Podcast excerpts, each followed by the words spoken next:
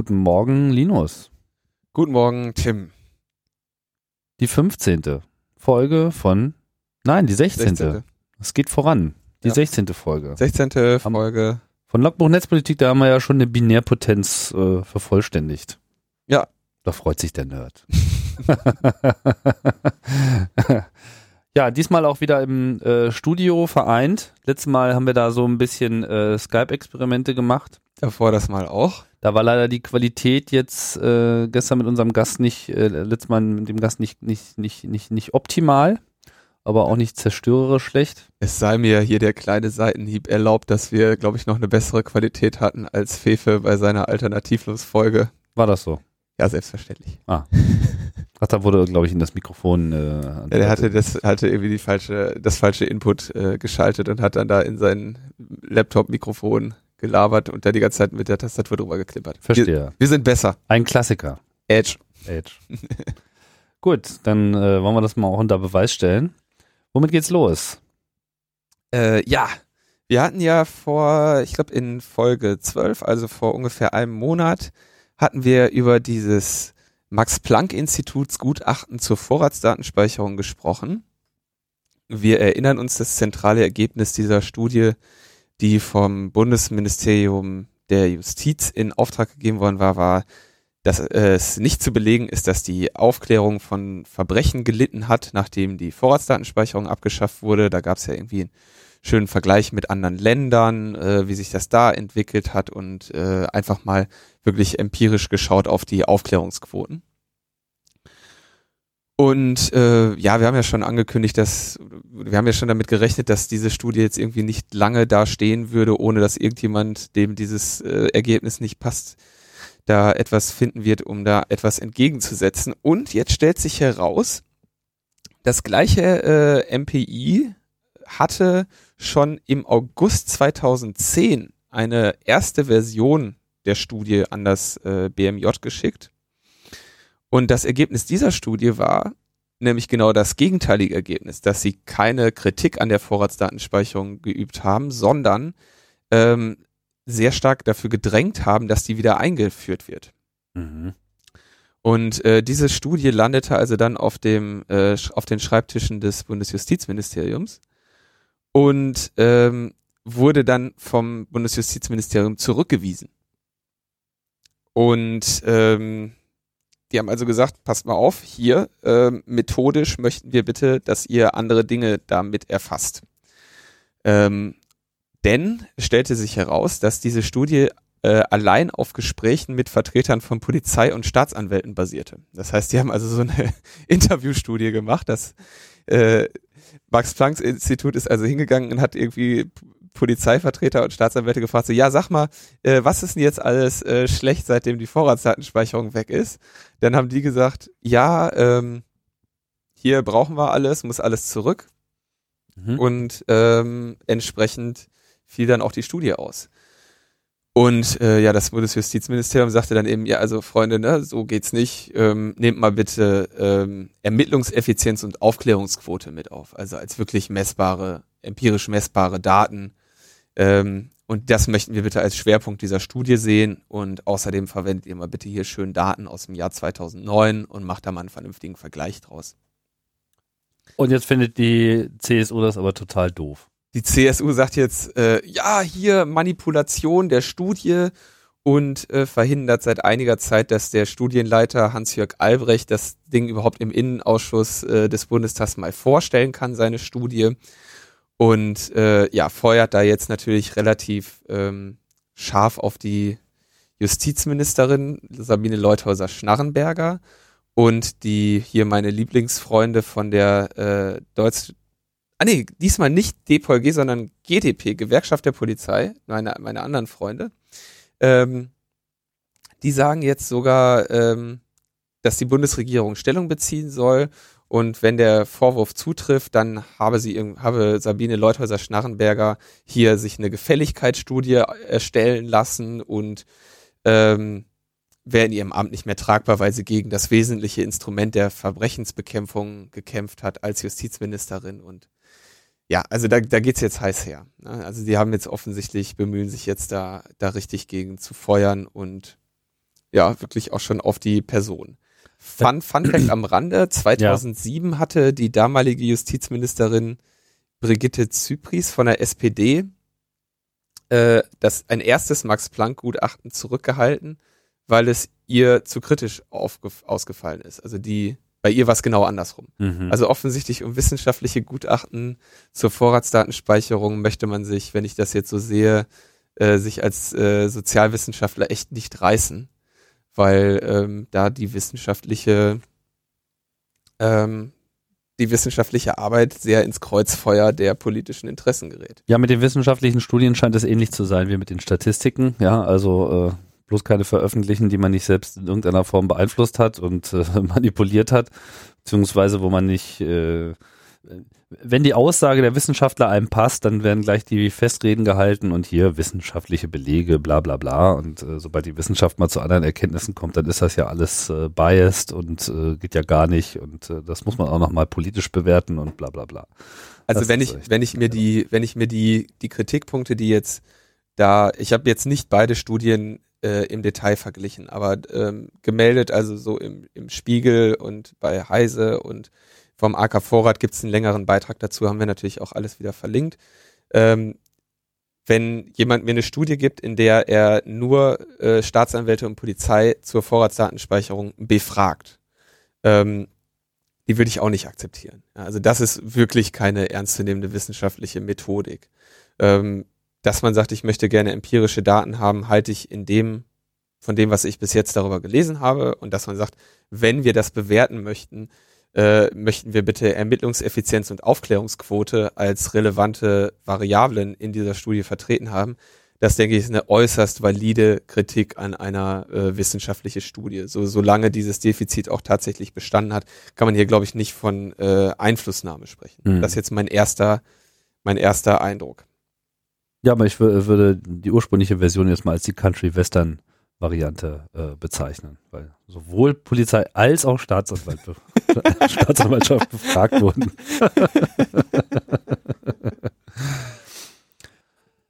so, in unserem zweiten Kapitelchen geht es mal wieder um Facebook. Wer hat denn diesmal was auszusetzen? Ähm, ja, wie immer die Verbraucherschützer. Ähm, die Verbraucherzentrale Bundesverband, das muss jetzt schon sehr lange her sein, dass diese Klage da irgendwie angestrengt wurde, ist auch eher nur eine kleine Randnotiz, weil äh, das ist jetzt ähm, ein Landesgerichtsurteil und da wird sowieso eine Berufung geben. Äh, Verbraucherzentrale Bundesverband hatte irgendwie gegen äh, Facebook geklagt und da ging es ähm, in erster Stelle um diesen Freundefinder, den Facebook ja, also ich hatte den ja, glaube ich, auch schon mal in einer der letzten Sendungen erwähnt, diese dieses Hochladen meines Adressbuchs, damit äh, Facebook dann die Leute spammen kann. Mhm. Äh, meine Kritik war ja hauptsächlich daran, dass Facebook da Profile über Menschen anlegt, die ähm, eigentlich gar nicht dort äh, jemals irgendwie vertreten waren. Und ähm, jetzt gab es also ein Urteil des Landesgerichts Berlins, das also sagte, dieser bei diesem Friend Finder machen der, sind der Nutzer und Facebook Mittäter einer Direktwerbung. Das heißt, sie spammen gemeinsam.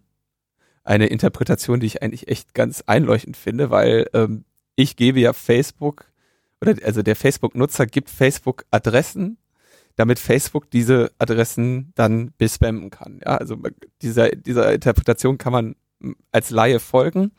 Der äh, Rechtsanwalt Thomas Stadler hat dann schon direkt erklärt, dass das eben eine Mittäterschaft da aus juristischen Überlegungen eigentlich nicht. Wenn, dann geht es irgendwie um eine Teilnehmerschaft oder. Man bildet sozusagen mit Facebook in dem Moment, wo man sein Adressbuch hochlädt, so eine kriminelle Organisation. Ja, das ja, ist so die These, genau. ja. Also so, man, man ist da, ah, ja. wie gesagt, ich, ich kann mir. Also Organisierte Kriminalität leicht gemacht. Sogar das, dabei hilft äh, Facebook. Nicht nur beim E-Mailen und äh, beim Veröffentlichen von Veranstaltungen. Genau. Nein, nein. Also, ähm, wie gesagt, äh, Thomas Stadler sagte dann als als Einschätz, als als Rechtsanwalt, der diese Sache einschätzt, dass da Mittäterschaft oder oder äh, Erfüllungsgehilfe oder sowas wahrscheinlich die falsche Einsch äh, die falsche der falsche Begriff ist, sondern eher Teilnehmer. äh, was auch immer, also so genau, also es gibt auf jeden Fall an diesem äh, Vorgehen eine Kritik, die auch äh, offensichtlich sich in den deutschen in der deutsch in den deutschen Gesetzen widerspiegelt. Ähm, aber dieser ähm, Friend Finder wird in dieser Form von Facebook in Deutschland ohnehin nicht mehr gemacht. Insofern ist das so ein bisschen, ähm, ja, relativ egal jetzt im, im Nachlauf, da, da ging keine Veränderung mit einher. Und dann stand in der ähm, aber, aber, die, aber es, die haben jetzt nicht nur geklagt, sondern die haben auch Recht bekommen. Ja, sie haben Recht bekommen. Die Klage ist alt, jetzt wurde, wurde irgendwie das Urteil gesprochen. Mhm. Und da haben sie Recht bekommen. Und äh, zweiter Punkt war, dass die Richter der Auffassung sind, dass die Einwilligungserklärung, mit der die Nutzer der Datenverarbeitung zu Werbezwecken zustimmen, äh, irgendwie rechtswidrig, rechtswidrig sei. Ähm, wenn man das jetzt äh, mal so interpretieren will, äh, wörtlich, dann könnte man das natürlich so auslegen, dass es heißt, okay, dass Facebook überhaupt äh, diese Daten zu Werbezwecken ausnutzt, äh, ist ja ihr einziges Geschäftsmodell. Und äh, dass dieses Geschäftsmodell oder die, die äh, Einwilligungserklärung, die zum Basis dieses Geschäftsmodells gemacht wird, äh, rechtswidrig sei. Ähm, man kann sich vorstellen, dass äh, das sicherlich etwas sehr hoch gegriffen ist in der Interpretation und dass Facebook das nicht lange auf sich sitzen lassen wird. Insofern haben sie eine Berufung angekündigt und das Urteil erscheint jetzt erstmal ein bisschen halbgar, wenn ich das mal so sagen darf. Aber im Prinzip hat sich das Gericht, welches Gericht war denn das eigentlich? Landesgericht Berlin. Ah, naja. Ah, ähm, im Prinzip haben die sich gegen diese durchaus ja weit verbreitete und nicht nur bei Facebook weit verbreitete Praxis ausgesprochen, dass diese Netzwerke eben sagen, naja, was du hier einstellst, da räumst du uns so ein generelles Nutzungsrecht ein. Mhm. Und dem widersprechen sie hier ein bisschen, dass das ja schon zu weit ginge. Jetzt kann man da zwei Blickweisen drauf haben. Ich denke, es gibt so diese äh, etwas panische äh, Blickweise im Sinne von, oh Gott, alles, was ich jetzt da einstelle, verschenke ich automatisch, ja, und dann darf mit mir Werbung gemacht werden. Sowas ist ja auch schon passiert und das ist ja auch, sagen wir mal, durchaus ähm, ein nachvollziehbares Bedrohungsszenario. Auf der anderen Seite stehen so die Interessen des Systemanbieters, ja, also was wäre, wenn du jetzt ein solches äh, Netzwerk aufbauen wolltest, da willst du ja nicht dich bei Millionen von Usern bei jeglicher minimalen Nutzung und Einblendung in einem anderen Kontext etc. immer wieder um eine entsprechende Freigabe bemühen mhm. wollen. Also es ist ja quasi auch so das Einräumen einer, einer bestimmten Handlungsfreiheit. Jetzt mal so der, ne, der positive Blick aus, aus Betreibersicht, was auch mal so ein Argument ist, was ich, was dann schnell kommt und was man auch so auf den ersten Blick durchaus nachvollziehen kann. Die Frage ist, ob das Landesgericht Berlin jetzt hier in irgendeiner Form auch zu einer Änderung beitragen kann. Ähm, Wann war das? Das ist jetzt 6. 6. März. Mhm. Also das Landesgericht Berlin wird da nicht zu irgendeiner Veränderung beitragen können, weil es sofort natürlich in eine Berufung geht und irgendein OLG oder das nächsthöhere Gericht äh, Urteil mhm. da erwartet wird. Nicht rechtskräftig steht ja hier auch. Genau. Mhm. Wenn jetzt also diese Interpretation bestätigt wird und sich irgendwie durch, und Facebook sich durch die Instanzen klagt und es nicht schafft, sich dagegen zu wehren, dann kommt man natürlich irgendwann an den Punkt, dass, äh, dass das ein Präzedenzfall ist und sich da was ändern muss. Ähm, ich denke, jetzt erstmal wird Facebook ganz klar sagen, ja, sofort anfechten, Berufung und so weiter. Und äh, in naher Zukunft wird sich da erstmal gar nichts ändern. Und äh, in der Form, wie es jetzt zumindest in der äh, Pressemitteilung da dargestellt wird, denke ich, dass es auch nicht das, ähm, das letzte, dass das letzte Wort in der Angelegenheit auf jeden Fall irgendwie differenzierter sein wird. Ich wollte es nur mal erwähnen, weil, ähm, weil es eben mal ganz interessant ist, dass es da so, so ein Ergebnis zu gibt. Das wird sich aber, denke ich, nicht besonders äh, nicht besonders gut halten. Also da wird sich noch irgendwas ändern. Da, da fängt jetzt eine, ein größerer Rechtsstreit an. Naja, wir beobachten das. Wir erwähnen das ja nur, damit wir später sagen können, dass wir das erst schon mal. Genau, da ging es jetzt mal los. VZBV hat, hat es mal geschafft, ja. LNP berichtete. damit wir da schon mal ein Leistungsschutzrecht auf die Angelegenheit haben, wollte ich das mal mit aufnehmen. ja, White IT war so ein Begriff, der äh, die Runde gemacht hat, auf dem letzten Kongress vor allem. Genau. Nicht nur dort, aber da äh, fiel es mir persönlich das erste Mal eigentlich so richtig auf. Ich habe das noch nicht so richtig auf dem Zeiger gehabt, um ehrlich zu sein, ich habe es immer noch nicht so richtig auf dem Zeiger. Also White IT ist so ein ähm, Bündnis gegen Kinderpornografie, ähm, das sich irgendwie aus, aus vielen ähm, Partnern zusammensetzt. Äh, ich schaue jetzt mal gerade ganz kurz, wer da so alles mit dabei ist. Da sind also alle großen Namen irgendwie. Äh, okay, jetzt warte mal große Namen. Ja, hier, Fuji, Fujitsu, IBM, Intel, Microsoft, Oracle, äh, Siemens, Techniker Krankenkasse, äh, Hannover 96, äh, das ist glaube ich das Logo von Hannover 96, Antivir. Ähm, Hannover 96. Ja, Echt? oder? Ist das ein Fußballverein, oder? Ja, ja. Hannover Share. Hannover 96, ja.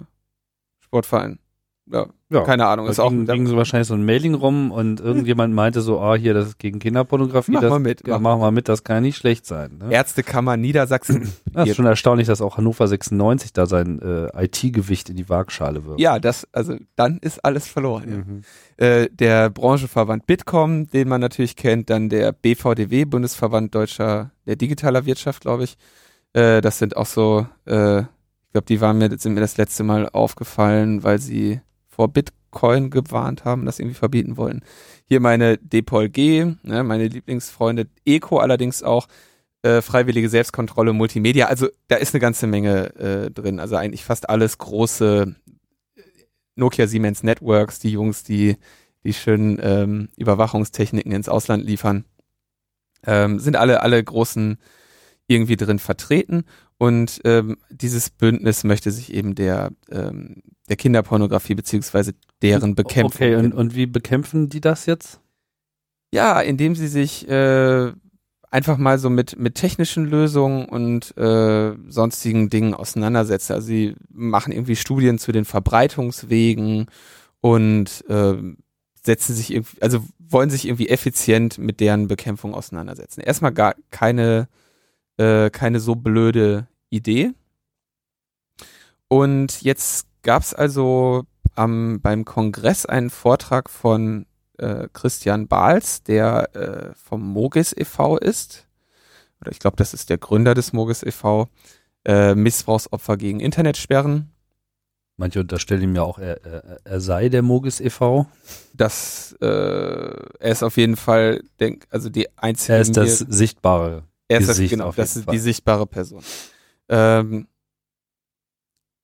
jetzt hat er, also der hat also dann kritisiert, dass äh, er den tatsächlichen Schutz von Opfern dort immer weiter in den Hintergrund treten sieht und ähm, dass Projekte, die Kontroll- und Überwachungsinfrastrukturen beinhalten, da langsam an Überwicht gewinnen.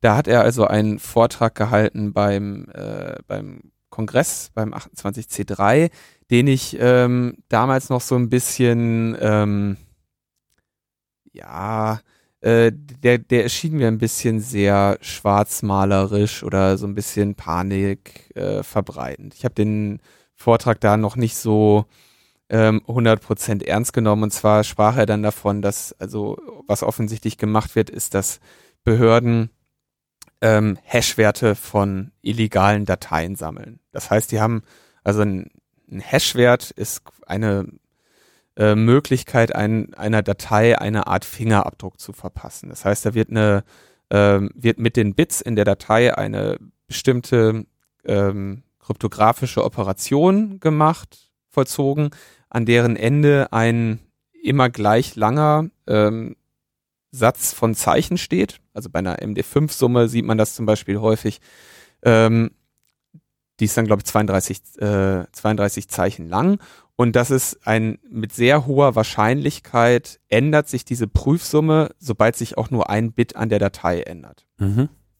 Ähm, und es soll quasi, es ist gleichzeitig sehr schwierig, eine Datei so zu bauen, dass sie bei gleicher Größe genau diesen Hashwert hat, weil es davon ja irgendwie 32 hoch 16 Möglichkeiten gibt. Also man kann sich das vorstellen als Fingerabdruck einer ähm, Fingerabdruck einer Datei. Ähm, und diese, diese Hash-Werte kommen üblicherweise eigentlich zum Einsatz, um die Integrität von Dateien zu prüfen. Man lädt also, was weiß ich, eine 1,4 Gigabyte Datei runter und kriegt gleichzeitig dann noch den ähm, Hash-Wert dazu gesagt.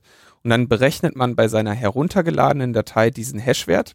Und wenn der gleich ist, dann weiß man, okay, diese Datei ist unbeschädigt. Ich kann äh, dieses Linux jetzt installieren, was weiß ich, es gab keine Übertragungsfehler, die da irgendwie einen kleinen Schluck auf reingemacht haben, es gab keine äh, Attacken, die irgendwie diese, zum Beispiel diese Executable-Datei irgendwie manipuliert haben oder so. Ähm, bei solchen Fragen kommt sowas zum Einsatz. Also quasi dem Prüfen, ist das wirklich diese Datei, die ich hier habe? So, jetzt mal in zwei Minuten zusammengefasst, was ein Hash ist. Und jetzt haben die Ermittlungsbehörden angefangen und haben gesagt, naja, wir haben so viel ähm, illegale Dateien, also bleiben wir jetzt mal beim Thema Kinderpornografie. Es gibt so viel äh, kinderpornografisches Material und das wiederholt sich ja auch. Das wird ja irgendwie getauscht und das heißt, ein, ein Bild oder so, das haben wahrscheinlich dann eben sehr, sehr viele Menschen.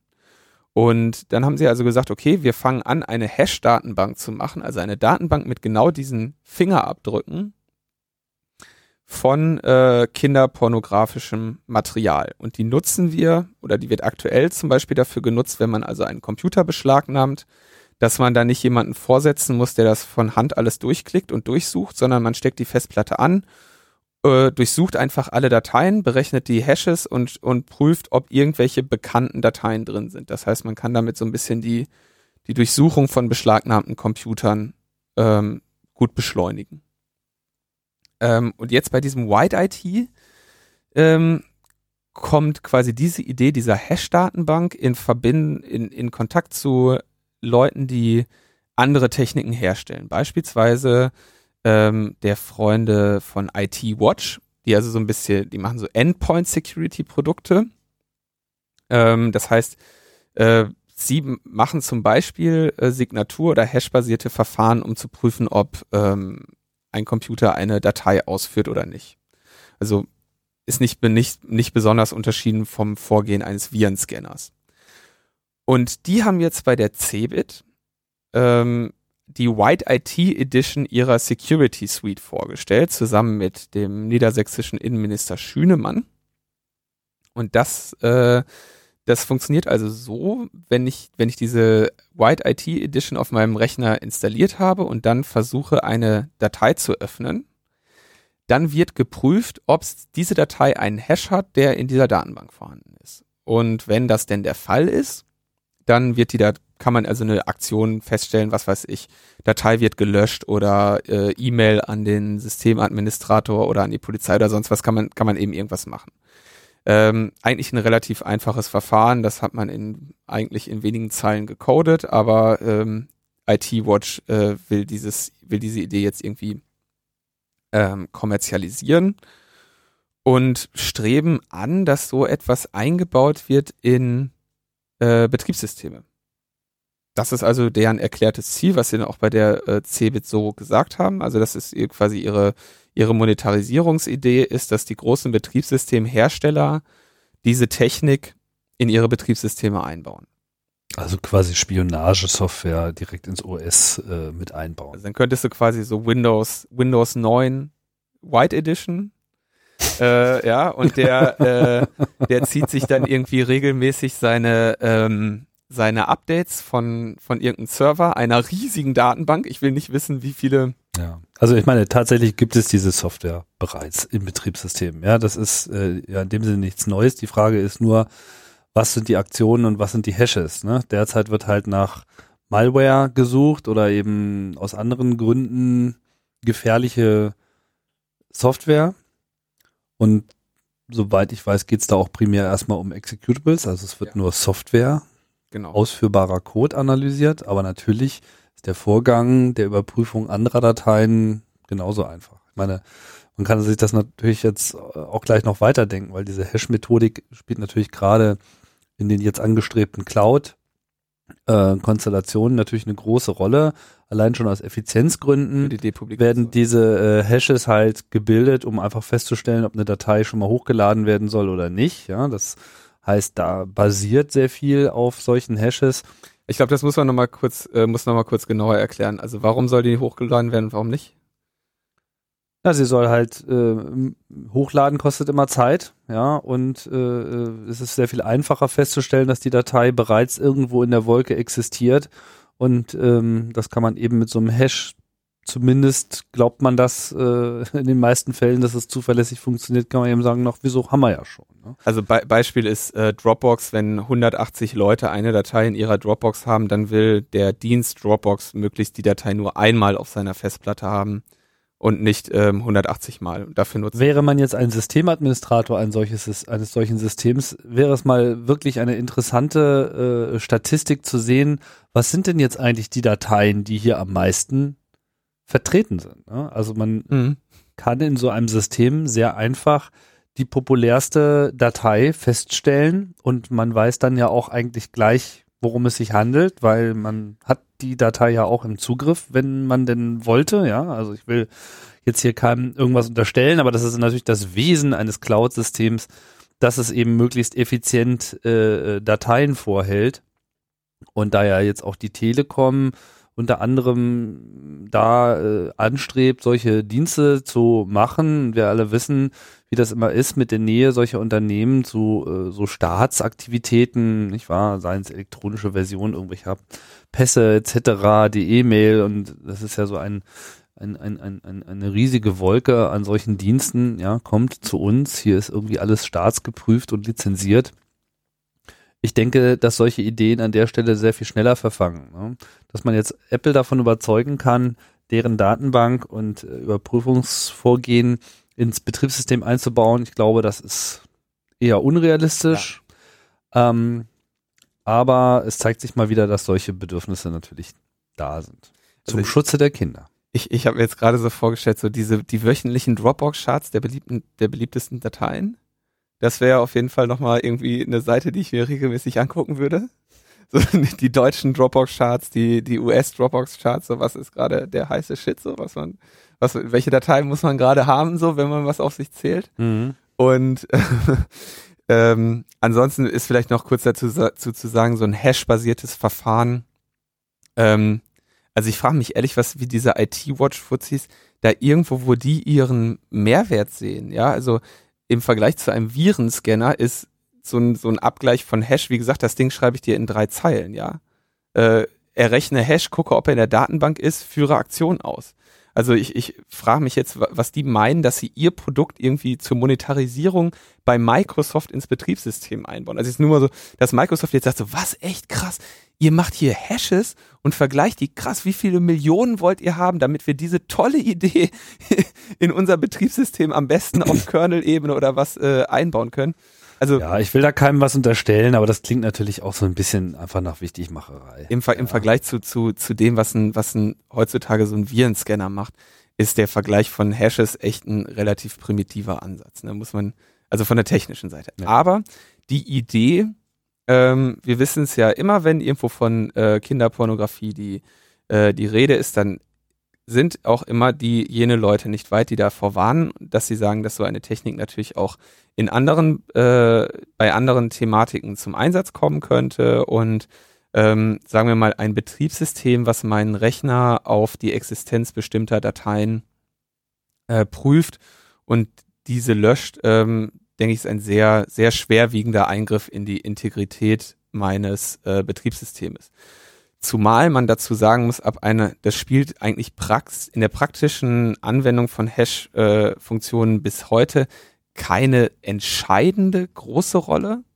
Äh, und das sind Kollisionen. Also es ist natürlich möglich, ja, wenn man jetzt überlegt, es gibt irgendwie, wie gesagt, 32 hoch 16 Möglichkeiten. Es gibt aber natürlich mehr Variationen in der Möglichkeit, was eine Datei sein kann.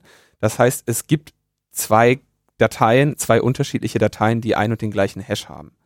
Ähm, das ist, äh, wie gesagt, ähm, in, dem, in der bisherigen Anwendung von Hashes keine, kein so großes Problem, äh, zumindest was, die, was das Verwechseln von Dateien angeht. Ähm, aber es gibt diese Möglichkeit und das wäre für dieses, äh, für dieses IT-Watch natürlich auch ein Problem, wenn ich dann irgendwann versehentlich irgendwie jeder millionste Nutzer irgendwie sein Word-Dokument gelöscht bekommt, weil es äh, den falschen Hash hat.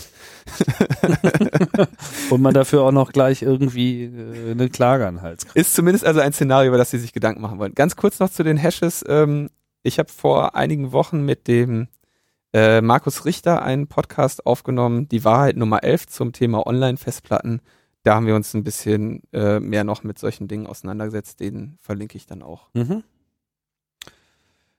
Ja, verlassen wir mal hier unsere äh, Insel Deutschland und seine politischen Verstrickungen, begeben wir uns mal wieder auf internationales Terrain. Da gab es dann mal wieder äh, ja enorme geheimdienstliche Aktivitäten und äh, unter anderem ist die Hackergruppe LALSEC, die im letzten Jahr durch ein paar ja, spektakuläre Hackaktionen auffällig wurde, äh, so ein bisschen den Bach runtergegangen. Was ist passiert? Ja, Lalsec, äh, für diejenigen, denen das jetzt kein Begriff ist, das waren also, war ein Grüppchen von Hackern, die so aus dem Anonymous-Umfeld kamen. Und die haben, im, wie Tim gerade schon sagte, im letzten Jahr einige ganz spektakuläre Hacks gemacht. Die haben irgendwie, weiß ich nicht, die Webseite vom PBS äh, gehackt und da irgendwie eine Meldung verbreitet, Tupac Shakur lebt jetzt in Neuseeland und äh, dann haben sie irgendwie kurz nach dem Sony PlayStation Network Hack Sony die Seite von Sony Pictures gehackt, dann haben sie die Webseite des US-Senats gehackt, ähm, dann haben sie äh, dann haben sie sich erstmal aufgelöst und dann haben sie aber irgendwie unter dem Label Anti-Sec äh, so ein bisschen weitergemacht und irgendwie in der Web auf der Webseite der Sun irgendwie den Tod von Rupert Murdoch ver, äh, verkündet und solche Sachen. Ähm, und die haben eigentlich immer, mit den Hacks ging immer einher, dass sie dann irgendeinen irgend so Dödeltext auf Pastebin veröffentlicht haben und einen Torrent mit allen Dateien, irgendwie unredigiert, einfach alles äh, rausgerotzt und dazu irgendwie so einen Text geschrieben, so, äh, guck mal hier, haben wir. Und äh, also das war wirklich, das war eigentlich alles, was die gemacht haben, so völlig ohne, ähm, ohne irgendwie äh, irgendeine martialische politische Agenda oder so, sondern wirklich einfach nur, ja, for the lulz zum Lachen irgendwie irgendwo eingebrochen, alles rausgeholt, äh, gepastet und gesagt so, ähm, guck mal, was wir gemacht haben. So, und das war also ein Grüppchen, die, ähm, wie gesagt, eine ganze Reihe an großen und kleinen Hacks gemacht haben und die hatten also, ähm, wie würde man sagen, ähm, Cojones. Die haben also, die haben einfach echt äh, sich mit allen angelegt und äh, waren dann auch relativ schnell ähm, kontrovers. Aber sie haben eben echt, äh, ja, sie haben, sie haben sich eine ganze Menge, eine ganze Menge Büchsen aufgemacht und das alles sehr mit einer sehr, sehr äh, asozialen Art dann einfach äh, auf Pirate Bay gerotzt. So. Mhm. Ähm, selbstverständlich. Ähm, Wo sich den, dem ethischen äh, Hacker der CCC-Prägung schnell mal die Fußnägel hochrollen. Da rollen sich schnell die Fußnägel hoch. Ähm, und ähm, wie sich jetzt also herausstellte, waren diese Jungs oder einer dieser Jungs auch hinter diesem Stratfor-Hack ähm, wohl daran beteiligt, der ja auch, äh, sag ich mal, in CCC-Reihen eher äh, etwas kritischer damals aufgefasst wurde. Der Stratfor-Hack, davon sprachen wir schon letzte Woche. Da schließe ich nämlich jetzt auch drau drauf an. Zwar wollte ich einmal kurz so ein bisschen erzählen, wie die sich diese Jungs geschnappt haben. Und zwar hatten sie den Sabu. Ähm, das war so der, einer der Oberhelden so im Anonymous und Lalsec-Umfeld. Ähm, den hatten sie schon seit Juni 2011 äh, vom FBI kontrolliert. Den haben sie sich irgendwie geschnappt. Ähm, wie sie es am Ende gemacht haben, da gibt es mehrere äh, Überlegungen zu. Einer, also er wurde irgendwie mehrfach schon gedoxt, also von irgendwelchen Leuten ins Internet gestellt, dass, dass diese Person es also auch wäre. Und einer der Fehler, der ihm irgendwie unterlaufen ist, ist, dass er eine anonyme Domain hatte und durch irgendeinen Fehler bei der Verlängerung seines Domainvertrages stand irgendwie für einen Tag sein tatsächlicher richtiger Name in der äh, DNS-Registration. Mhm. Das ist einer der vielen Fehler, die irgendwie offensichtlich auf ihn gedeutet haben. Äh, wie das FBI ihm genau habhaft geworden ist, ist äh, darüber ranken sich jetzt irgendwie die Legenden. Auf jeden Fall Juli 2011 schon ähm, hat das FBI bei dem an die Tür geklopft und hat gesagt, guck mal hier, mein Freund, äh, du hast ja hier zwei Kinder und ähm, die wachsen ja jetzt auch auf und möchtest du doch wahrscheinlich auch miterleben. Ne? Und ähm, dann setz dich doch jetzt mal bitte wieder zurück an deinen Computer mhm. und äh, chatte mal weiter mit deinen Freunden. Und hier, ne, das ist hier Sergeant oder, oder Officer oder sonst was, Detective so und so. Der setzt sich jetzt einfach mal neben dich. Der hat so ein kleines Notizbuch und äh, der macht sich ein bisschen Notizen. Ja, das seit Juni 2011, ja. Oha. Ähm, Im Juni hatte sich Lalsec auch ähm, damals schon aufgelöst eigentlich. Und Sabu war auch schon mal einen Monat weg vom Fenster. Äh, das heißt, den, den gab es irgendwie einen Monat lang nicht. Und dann war er auf einmal wieder da und sagte, ja, ja, alles in Ordnung. Ich war, was weiß ich, im Urlaub oder so oder ich bin untergetaucht. Naja, das war halt genau der Monat, wo er dann mit dem FBI mal so über, den, über das Aufwachsen seiner Kinder ein ernsthaftes Gespräch geführt hatte. Mhm. So, und der saß also seit Juni 2011, hat jeder, der sich irgendwie mit Sabu unterhalten hat, äh, sich in Wirklichkeit mit dem FBI unterhalten. Na super. Und ähm, einer der engen, einer der engen, eine der engen Bezugspersonen, die sich da so mit dem Sabu ausgetauscht haben, war äh, Jeremy Hammond. Und äh, der war so unter anderem unter dem äh, Nickname NR Chaos äh, irgendwie unterwegs. Die hatten alle mehrere Nicknames und so weiter, klar, ganz konspirativ. Und der ist jetzt angeklagt für den äh, Stratfor-Hack, den wir ja auch schon äh, erwähnt hatten.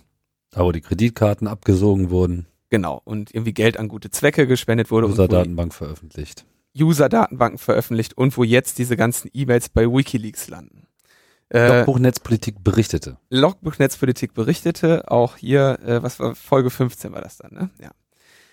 Und äh, den haben sie dann irgendwie, das fand ich auch ganz interessant, wie sie ihn dann eingekreist hatten. Er hatte also dem Sabu oder, oder öffentlich im Chat mal erzählt, weiß ich, dass letzte Woche Bekannte von ihm bei einer politischen Aktion irgendwo verhaftet worden waren, wo also der Rückschluss möglich war, in welchem Bundesstaat die stattgefunden hatte.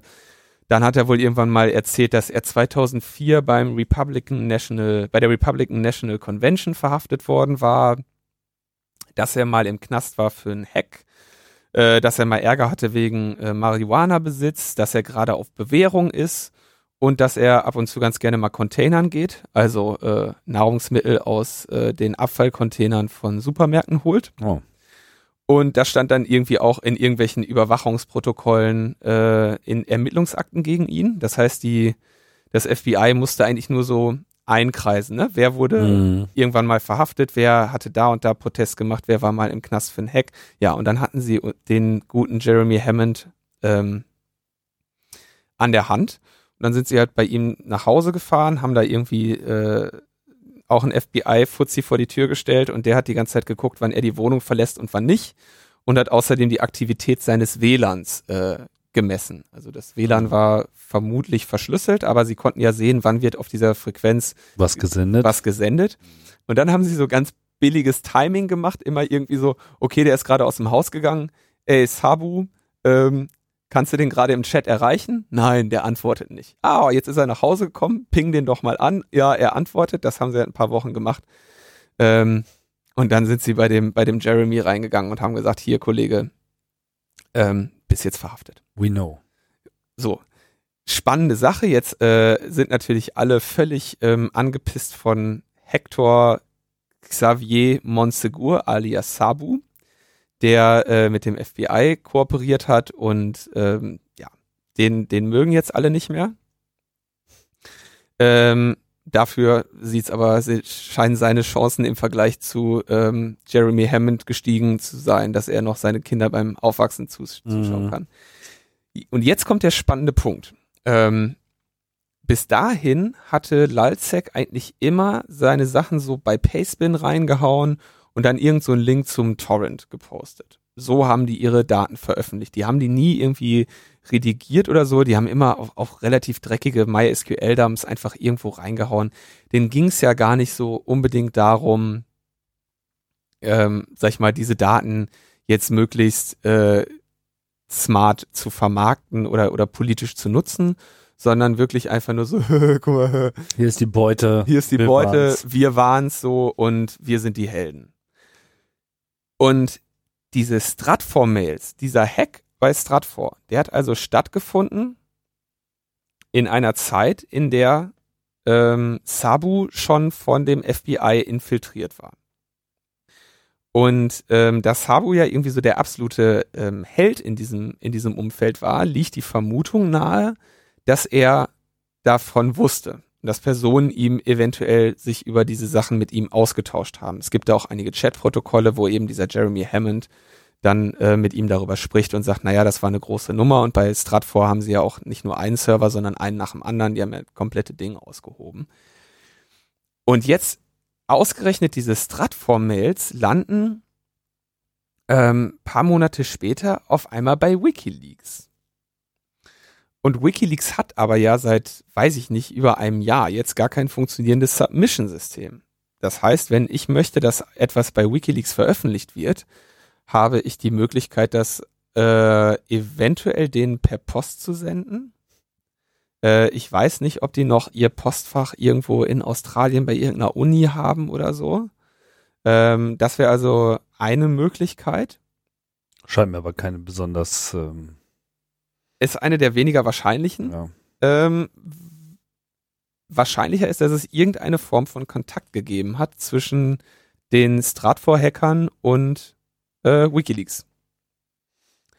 Und wenn man jetzt fürchten würde, dass der Sabu daran beteiligt war und dabei ihm der FBI-Fuzzi über die Schulter geschaut hat, wie gesagt, jetzt kommen wir so ein bisschen in, ins Reich der, äh, der äh, Spekulationen, dann könnte es also sein, dass im Rahmen dessen auch ähm, Material gesammelt wurde, was irgendwie für WikiLeaks juristisch belastend sein könnte, wenn sie vielleicht sich irgendwie ähm, erkundigt haben, woher das Material stammt, wenn sie eventuell sie, was weiß ich, gesagt haben, ach ja, Sabu, alles klar, kenne ich doch, schön gehackt, gib mal her, hast du noch das und das und das.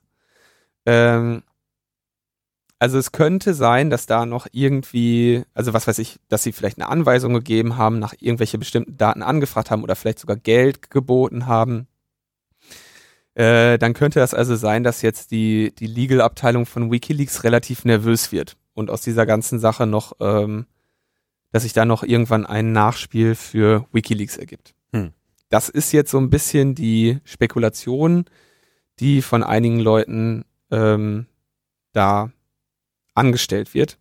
Frage ist, wie gesagt, so warum haben die, also es fällt auf jeden Fall auf, dass sie es vorher nie gemacht haben. Die haben vorher ihre Daten nicht an Wikileaks gegeben, sondern einfach irgendwie selber rausgerotzt.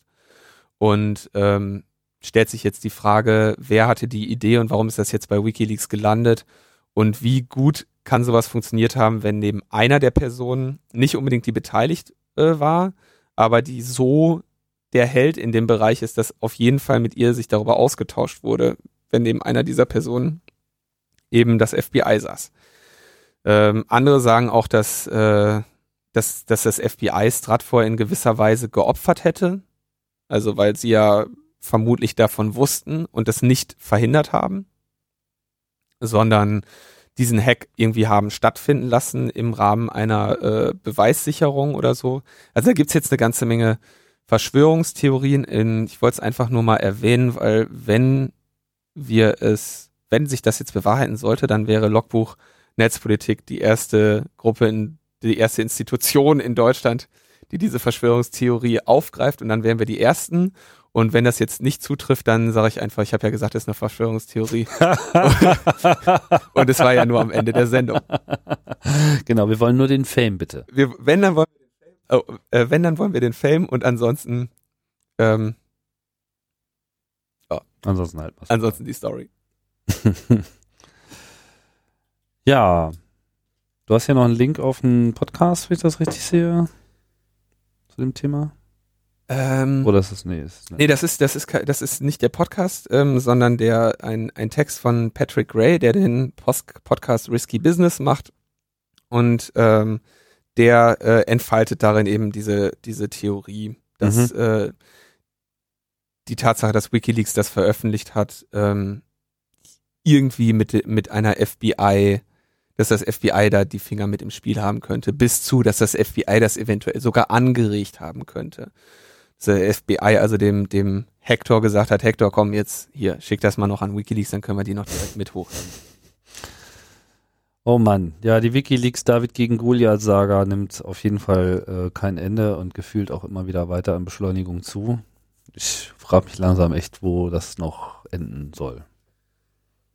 Ja, also Wikileaks ist wirklich, ähm, Ein Fass ohne Boden.